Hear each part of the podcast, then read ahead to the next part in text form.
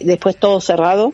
Eh, bueno, ahora estamos bien, estaba mirando recién las cifras, como sabía que me llamaban, digo, voy a mirar, ayer hubo cuatro fallecimientos, Sí. este, y por día están habiendo unos 2.900 casos, eh, haciéndose un testeo de un millón de personas por día un millón se testean por día, así que que haya realmente son reales los 2.900 casos. No es que, que hay más de los que porque se pierden porque hay pocos test y se llevan vacunados 43 millones de personas, es decir que ya estamos en la inmunidad de rebaño de acá artificial, ¿no? Sí. Así que bueno, y la vacuna sigue, sigue porque quieren vacunar a todos. Este, para septiembre tener ya todos vacunados. So- Somos 65 millones. ¿Cuál es la franja que, de bueno, edad que están eh, vacunando ahora? Ahora están vacunando de 40 años. Ah, ok. este, pero ya vacunaron, ya vacunaron, empezaron por los mayores de 80 en los geriátricos, el personal de salud de primera línea, luego pasaron los mayores de 80 en la comunidad y todo el personal de salud, luego los mayores de 70 y todos los que sean discapacitados y eh, que tengan persistencias, hipertensión, asma, eh, etc- diabetes, bueno, más a todos los que cuidaban a los ancianos y a los discapacitados. Eh, después se pasó a los más de 65, a los más de 60, a los más de 55, así, y ahora están en los más de 40. Este, pero bueno, ya está todo el personal de salud vacunado, todas la- las personas que trabajan en lugares especiales, en escuelas especiales, todos vacunados. Así que sí, ese es uno de los secretos, ¿no? Siempre yo hablo de, de los tres pilares para combatir la pandemia y uno es la vacuna, otros son los testeos a todo el mundo. Ahora acá están testeando a todos dos veces por semana. Este, te dan el test y te lo haces en tu casa, un test rápido. Y eh, bueno, la otra es seguir manteniendo el distanciamiento social, porque pese a que estamos mejor, eh, el distanciamiento social sigue. Recién se pueden con- en- con- eh, con- encontrar, digamos, fuera de en un jardín seis personas que no son de la misma burbuja este, y siguen usando los barbijos adentro y afuera de la, de, de la casa, ¿no es cierto? O sea, de los lugares de trabajo o en la calle. Así que el distanciamiento social es muy importante. Marta, ¿cómo estás? Te habla Celeste. Eh, nombraste, ¿Qué tal? Nombraste recién que durante dos meses eh, cerraron todo y por lo tanto no tuvieron clases este año. ¿Cómo fue el año pasado en Reino Sí. Unido? El, el año 2020. Sí. Bueno, el año, eh, al principio, en marzo, cuando se cerró todo, el 18 o 20 de marzo también se cerraron las escuelas. Sí. Pero bueno, ahí eh, ta- estaba como, como ahora, ¿no? O sea, en, en enero y febrero volvimos revuelta a la, a la fase 1, que le decimos. Este, mm, o sea, se cerró todo. Eh, pero en realidad eh, no se hacían test, eh, no había vacunas y no se usaban máscaras porque no se sabía, ¿no es cierto? No se creía. Este, así que en, en la primera mitad del año de hasta hasta junio que estuvimos de esta manera, los chicos estuvieron sin clases desde marzo hasta junio y eh, bueno, se, se hicieron las cosas mal porque no, no se sabía, porque se estaba experimentando y además de eso, bueno, eh, vinimos en un verano muy lindo y en, en septiembre sí comenzaron las clases, hasta el mes de diciembre. Y ahora, bueno, hubo que cerrar todo porque hubo que cerrar todo. Y se va a esperar que va a volver otra, otro pico en septiembre, pero de la manera como se va a trabajar con las escuelas se piensa que, bueno, va a ser diferente. Porque el año pasado, eh, perdón, en febrero, salió un artículo del Lancet que lo reprodujo en página 12 la semana pasada. Pero página 12 lo reprodujo eh, no de manera incompleta, pero este, pusieron de título, eh, hay que, fue un estudio publicado en el Lancet de aquí, en donde en página 12 eh, ponen como que, eh, bueno, la- las clases eh, no pueden continuar porque son un medio de, de contagio, una cosa así, pero en realidad cuando yo leí el artículo, porque a mí me lo mandaron, esto salió en página 12, me lo mandan, y yo leo el artículo, y en realidad el artículo hablaba de que las clases así no pueden continuar. No pueden continuar porque no puede ser que, o sea, que, que sea sin protocolos y que no es que las escuelas, que en las escuelas los chicos contagien, porque no contagian más, eh, pero simplemente son una eh, expresión de la comunidad. Si en la comunidad hay muchos casos, en la escuela va a haber muchos casos. Entonces dijeron, la manera que tiene que volver, tiene que volver con maneras de, con eh, planes para mitigar medidas. Entonces eso es mitigar. ¿Qué es, ¿Qué es mitigar? Es no solamente los protocolos de ingreso, los protocolos de recreo, los protocolos de las aulas. Los chicos con más de cinco años todos tienen que usar barbijo, la maestra. Eh, todos se manejan en burbujas. Desde eh, cada grado es una burbuja pero además, y acá introducen obviamente la vacunación para los maestros y eh, la, los testeos para todo el mundo dos veces por semana. Entonces, ahí es donde entra en práctica el testeo y dice, eh, eh, tiene que ser eh, esencial. ¿Por qué? Porque entonces, si todos los chicos y la, eh, de todos los grados se hacen dos veces por semana los test y las maestras, provistos de manera gratuita, supervisados por la maestra al principio y luego por la familia, este, un adulto eh, en la casa, cuando ya lo saben hacer, entonces de esta manera vamos a, a hacer que eh, no haya casos, este, porque los test tienen una, una sensitividad del 98% eh, y se hacen en 20 minutos. Entonces de esta manera va a ser la manera de seguir adelante haciendo esto. Y eso es lo que va a hacer el gobierno. Ahora eh, le ha dado a todo el a todo el mundo que vos pedís y te llega el otro día siete test este gratis, ¿no? Y te, al otro día, yo lo pedí un día domingo, llegaron el día lunes. Este, y, y bueno, esa va a ser la manera de seguir adelante porque se, se dice que, bueno, los chicos no solamente es, es, la parte de que han perdido eh, su, su, nivel educativo, ¿no? Y, no, y hablo de hablo del Reino Unido, no hablo de, de Argentina porque pienso que será lo mismo. Sí. Eh, pero en el mundo hay 100 millones de chicos, 100 millones de chicos que tienen problemas con la lectoescritura por las cuarentenas y el, el, el cierre de las escuelas del año pasado. Y eh, bueno, va a haber una generación que va a tener una gran brecha en la educación y en la formación profesional precisamente por esto. Más eh, la, los chicos hemos hecho muchos suicidios. Mira, yo que hago patología, acabo de informar una autopsia de un suicidio de una chica de 15 años en enero. Este, o sea, cuando estaban las escuelas cerradas. Eh, y tengo otro para informar, eh, es decir, que también es de enero, es decir, los suicidios en los adolescentes eh, en su casa, eh, sin contacto social, los chicos de cuatro años que no pueden ir al jardín porque está cerrado o a la escuela cuando van a primer grado, ellos son los que más los va a afectar. Se estamos planificando eh, expandir las zonas de eh, los servicios de, de, psiquiatría infantil, psicología y psiquiatría infanto-juvenil, porque sabemos que viene una gran ola de, este, de ansiedad, estrés postraumático, depresión, etcétera, que eh, es toda la consecuencia de, bueno, de la pandemia y de, y de la falta de contactos, ¿no? Incluido el cierre de las escuelas. Así que la manera como, como se, creo yo que va a seguir la vida, por lo menos en este país, y que creo que está bien, es decir, bueno, vamos a tratar de eh, vivir lo más normal posible, este, yendo a la escuela, yendo a trabajar y testeándonos dos veces por semana todos. ¿Qué tal? Buen día, Marta Mariano te saluda. Eh, Hola. La, la, consulta, digamos, es simplemente con la experiencia de, del Reino Unido, la que estás viviendo ahí, que es completamente distinta a la experiencia que tenemos en Argentina. En Argentina hoy suben los casos, eh, no hay vacunas disponibles al nivel del Reino Unido. Eh, no hay test Teos. rápidos, eh, no, no, digamos, recién ahora se habilitó, creo que la semana pasada, la venta de un test en las farmacias, pero claro que eh, es también un tema económico, porque el test es muy caro. Exacto. Entonces no hay forma de testearse, vemos colas este, bastante largas en los hospitales. Esa, sí, sí. esa es la situación en la que tenemos hoy acá, y se presenta el debate que como te comentaba recién Javier, la educación, el cierre, etcétera, etcétera, el cierre sí, el cierre no.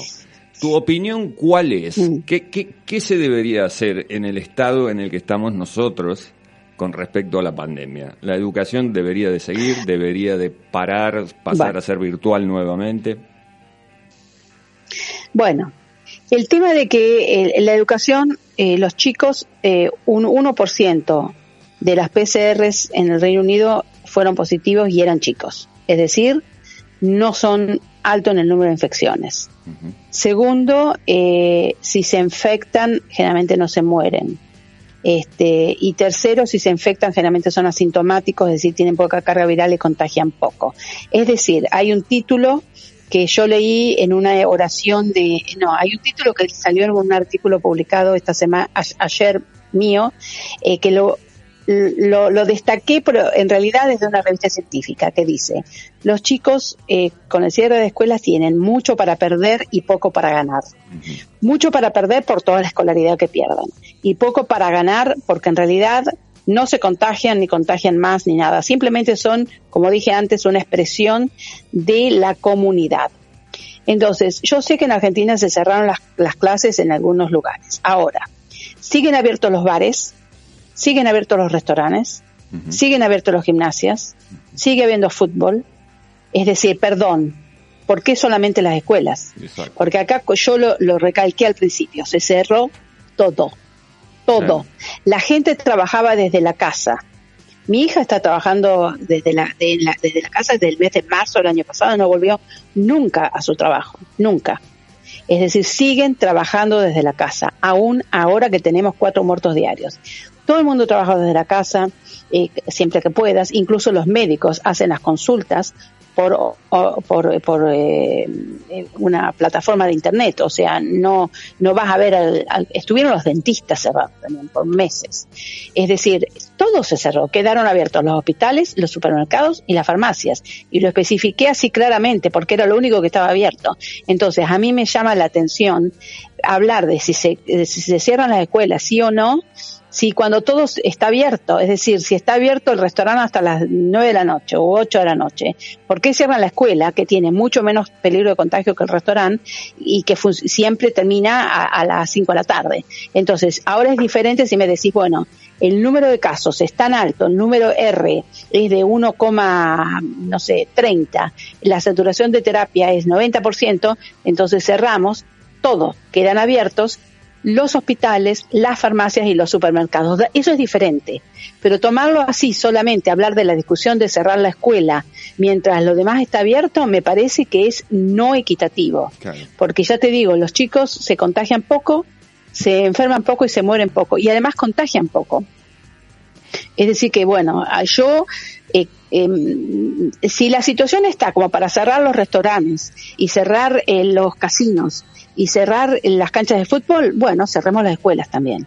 Pero cerrar las escuelas sin cerrar todo lo demás, no, porque el cierre de la escuela no le va a aportar nada a, a la transmisión de la pandemia. Eso, eso es, seguro. O sea, eso es, eso es clarísimo. Ahora, si la pandemia amerita que se cierre todo, bueno, también las escuelas. eso es diferente. Em, bueno, yo lo que creo que lamentablemente estamos en un punto de Argentina en donde eh, la estrategia que se debería haber eh, empleado desde, desde marzo del año pasado, bueno, por alguna razón no se llegó a, a, cumplir lo, lo, que hubiera sido necesario o no se pudo cumplir por, por la situación económica, porque hay mucha gente que trabaja de manera irregular, porque que es el empleo en negro, porque hay una, una situación social que es especial y que es diferente. O sea, yo no, no quiero culpar a nadie porque no es momento de culpar. Es, es lo, importante es, es, como yo digo eh, siempre, es ser, tener la dinámica de decir nos confundimos, tenemos que alterar el rumbo, eh, diferenciémonos, separémonos y empecemos otro rumbo. Por ejemplo, el mensaje de, de, cuidado, de, eh, de distanciamiento social tiene que ser muy activo. Por ejemplo, tiene que haber muchos protocolos, eh, yo sé que yo he visto las fotos de, de, las plazas o de los las eh, ferias que hay en el Gran Buenos Aires y realmente nadie usa máscara o, o, se cuidan muy poco. Pero además de eso, los test rápidos, que son una de las maneras muy importantes. Yo sé que el CONICET tiene las herramientas tecnológicas como para poder hacerlo. Entonces, yo creo que esta es una oportunidad, porque en Argentina está el desarrollo científico. Bueno, aprovechémoslo. Tal cual, el, tema del test rápido que vos me estás contando que pasa ahora en, el Reino Unido es increíble y, ayudaría muchísimo, no sé el valor que tiene ese test, desconozco cuál es el valor final que tiene el test. No sé cuál es el Pero realmente... Porque acá todo es gratis. Claro, pero es un arma eh, importante para la ciudadanía, poder tener eso al alcance, no que te salga una fortuna realmente como es lo que tenemos hoy acá, ¿no? No. No, porque si vos lo tenés que cobrar, ese test eh, la gente no se lo va a hacer porque no la gente que más que, que más tiene trabajo irregular, que más está expuesta, que, que menos puede, eh, eh vive en, barrios humildes, no va a tener el dinero para comprarse. Entonces, Una manera, por ejemplo, es proveer a todos los centros de salud de los test rápidos, proveer a, no sé, eh, por parte de las obras sociales, los test rápidos para los afiliados, por parte de las escuelas, que los chicos se lo hagan en la misma escuela. Entonces, ver de qué manera rápida se puede eh, repensar una situación. Si no hay vacunas, eh, bueno, eh, una cosa que yo haría, por ejemplo, es que en Estados Unidos hay muchísimas vacunas de Oxford que no se están utilizando, porque ellos tienen mucho ahora de la vacuna de Pfizer y la vacuna de Moderna. Bueno, pues pues busquen de conseguir esas vacunas.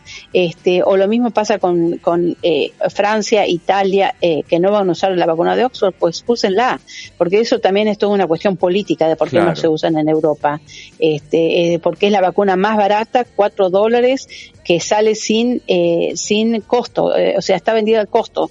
Entonces es toda una puja para desmerecerla eh, por el hecho de que, bueno, de que no hay ganancia para los laboratorios que pueden ganar con esto. Pues obviamente esto es el, el boom económico de los laboratorios farmacéuticos, no, no, pensemos en, otra cosa, ¿no es esto? Pero bueno, no sé, yo si pudiera tomaría un una rol activo este, eh, haciendo, bueno, una separación de la dirección actual y, yéndome a, a estos lineamientos que te estaba diciendo. Claro. Y ahora, como resumiendo un poco, lo importante son los test rápidos, el distanciamiento y el barbijo como siempre, quizás una cuarentena corta pero mucho más estricta para bajar los casos como pasó en Reino Unido, y además la vacunación. Y en este punto te quiero preguntar, eh, que estoy leyendo que si las dosis, por ejemplo, de la vacuna de Oxford o la Sputnik V se distancian de la primera y la segunda dosis entre dos o tres meses, tiene mayor efectividad que dártela eh, en, el, en el tiempo de un mes o, o mezclar también las vacunas, darte una dosis de una y una dosis de otra. ¿Nos podés explicar esto, por favor? Eh, sí, la vacuna de Oxford se probó en más de 17.000 voluntarios, salió publicado hace un mes en el Lancet, que cuando le dan la segunda dosis entre los 8 y las 12 semanas, tiene una mucha mejor em, eh, eh, eficacia que si se la dan antes del mes, al mes o después de los tres meses. Eh, tiene una eficacia que se mantiene estable al 76%. Cuando le dan la segunda dosis a las 12 semanas, la eficacia final es del 81%. Si le dan la segunda dosis a las cuatro semanas, la eficacia final es del 55%. O sea, hay un beneficio. Pero eh, lo importante es porque el, el Ministerio de Salud dijo, vamos a separar las dos dosis por un tiempo mínimo de 12, de 12 semanas. No, y es un tiempo máximo de 12 semanas. O sea, esa es una diferencia importante. Eh, con respecto a la de Sputnik, eh, no está aprobado, pero son vacunas muy similares, por lo tanto entiendo que no habrá gran diferencia. Eh, con respecto a, aprobar, sí se está aprobando de eh, mezclarlas, o sea, dar una primera dosis de Sputnik y como ellos no, eh, Sputnik no tiene la segunda dosis con el ADN 5, el segundo vector, están probando de darle la segunda dosis de Oxford. Yo no dudo que va a funcionar, pero bueno, todavía no está aprobado, eh, no está demostrado científicamente, pero no dudo. Yo toda esta información la subo en mis redes, arroba de Marta Cohen, para tus oyentes, arroba de Marta Cohen, y ahí voy subiendo. Y precisamente quiero decirte algo que subí eh, hace una semana y dos semanas casi, que mis dudas es con respecto a separar la vacuna de Sinopharm en dos, en tres meses porque Emiratos Árabes vio que con la segunda dosis dada a los 21 días, cuando iban a los tres meses, la mayoría o gran parte de los vacunados eh, tenían muy bajos eh, anticuerpos. Es decir, que la eficacia de la vacuna de Sinopharm sería buena, pero corta. Por lo tanto, están viendo de dar una tercera dosis eh, eh, con Sinopharm y además eh, van a comprar, compraron ya Sput, perdón, Pfizer. Es decir, que no, no, la vacuna de Sinopharm tendría una inmunidad corta con las dos dosis dadas en tiempo y forma. Por lo tanto, es importante no separar las dos dosis de esta vacuna, a mi criterio. Bien, ¿y esta tercera sería de refuerzo o extendería el plazo de los meses? De refuerzo. Ah, nada más. De refuerzo, sería de refuerzo porque con dos dosis en tiempo y forma a, los 21 días este, vieron que a los tres meses tenía muy pocos anticuerpos. Este, y de hecho les quedaron 500.000 dosis de vacuna eh, de Sinopharm que se las quisieron regalar a, Malasia y a Egipto, que dijeron no, gracias. Así que, mm, bueno, sí, sí, eso es algo para, para yo, mi recomendación es no separar las dos dosis, para Sinopharm. Para las otras dos sí, pero para Sinopharm no. Al principio no sabíamos, pero ahora hay indicios que sugieren no solamente que no hay evidencia de que sí se puede, sino que además eh, indicios de, bueno, en este caso de lo que pasó en Arabia, en Emiratos Árabes, sugeriría que eh, no sería conveniente. Bien, Marta, te agradezco muchísimo por esta información. Eh, la verdad que aclaró muchas de, de, las dudas que andaban dando vueltas. Invitamos a todos nuestros oyentes a eh, contactarse con las redes en arroba DR Marta Cohen, léase doctora Marta Cohen, eh, para, bueno, completar toda esta información, actualizarse y tal vez entrar en contacto con vos. Sí, siempre ponen preguntas y yo trato de contestarlas, pero claro, no puedo estar. mucho el caudal, claro. Como dicen en la iglesia y en el campanario. Bien, bien. Bueno, Marta, te agradezco mucho por esta comunicación. Buen día. Bueno, gracias. Chao, chao. Bien, ahí pasaba entonces Marta Cohen, quien fue nombrada miembro de la Orden del Imperio por la reina Isabel II. Ella es profesora y patóloga pediatra. Un tema y volvemos con Narda Lépez.